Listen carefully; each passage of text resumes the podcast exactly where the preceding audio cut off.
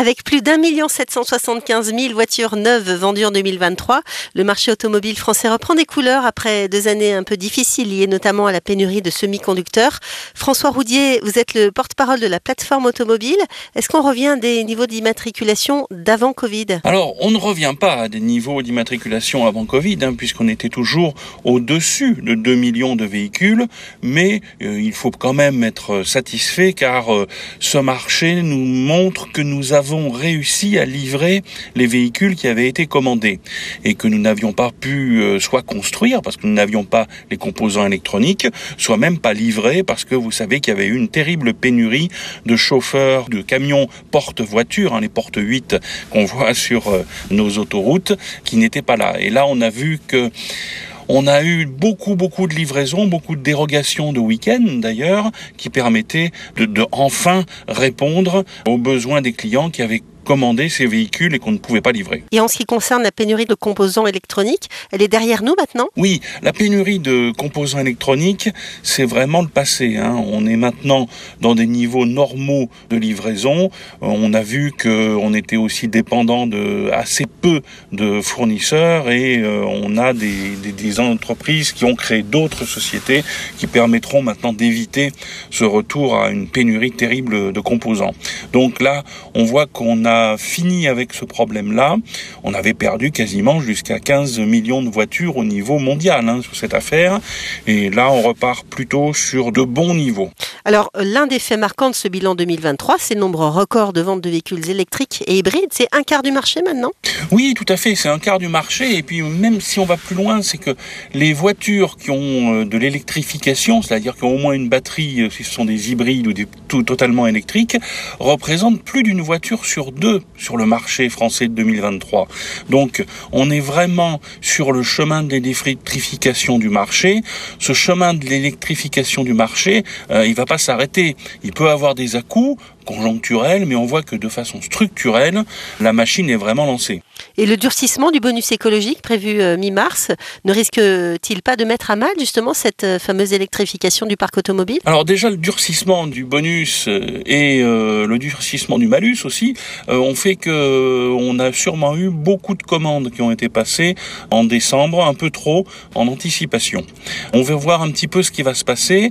Traditionnellement, lorsqu'on regarde les marchés dans d'autres pays, lorsqu'il y a un durcissement du bonus, on a une baisse. Hein. L'Allemagne euh, représente le, cas de figure à éviter absolument, puisque là on a une chute du marché électrique, puisqu'il y a eu un arrêt des subventions à l'électrique pour les raisons qu'on connaît. Vous savez, ce sont les, les, milliards qui avaient été euh, refusés par la cour de Karlsruhe euh, à Monsieur Scholz, parce que c'était pas destiné à l'usage pour la transition écologique. Donc bah, ça a touché justement les amis allemands qui n'ont pas pu avoir ces bonus sur leur voiture.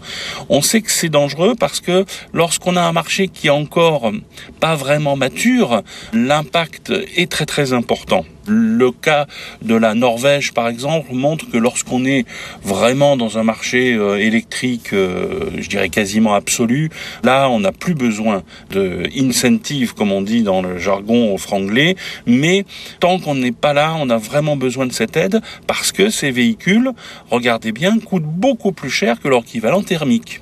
Alors justement, côté véhicule thermique, on voit encore des véhicules essence. En revanche, est-ce que c'est le début de la fin du diesel?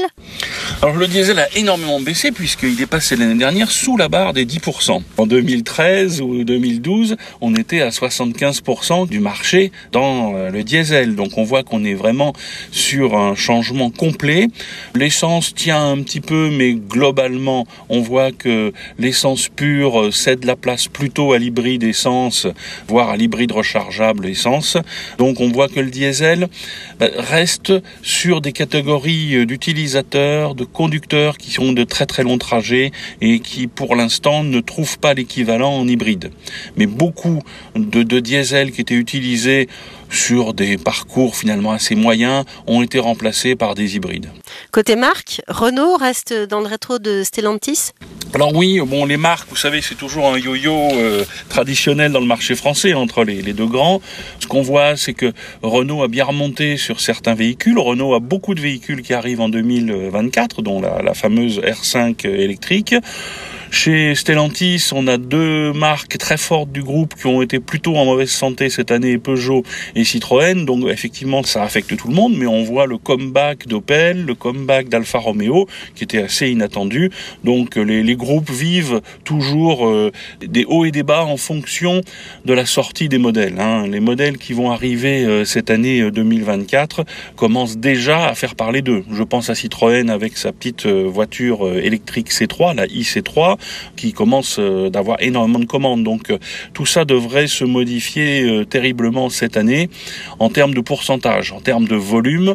Par contre, effectivement, on devrait rester dans des niveaux plutôt bas sur 2024. Et justement, les perspectives pour cette année 2024, quelles sont-elles? Alors, les perspectives sont très difficiles à faire. Je crois que cette fois-ci, on est dans une sorte de boule de cristal, puisqu'on va avoir un début d'année qui va avoir de bonnes immatriculations parce que ça va être la fin des commandes de l'année 2023. Donc, tous les gens qui auraient eu un malus trop fort, tous ceux qui auront un bonus qui s'arrête si la voiture n'est pas livrée le, le 15 mars.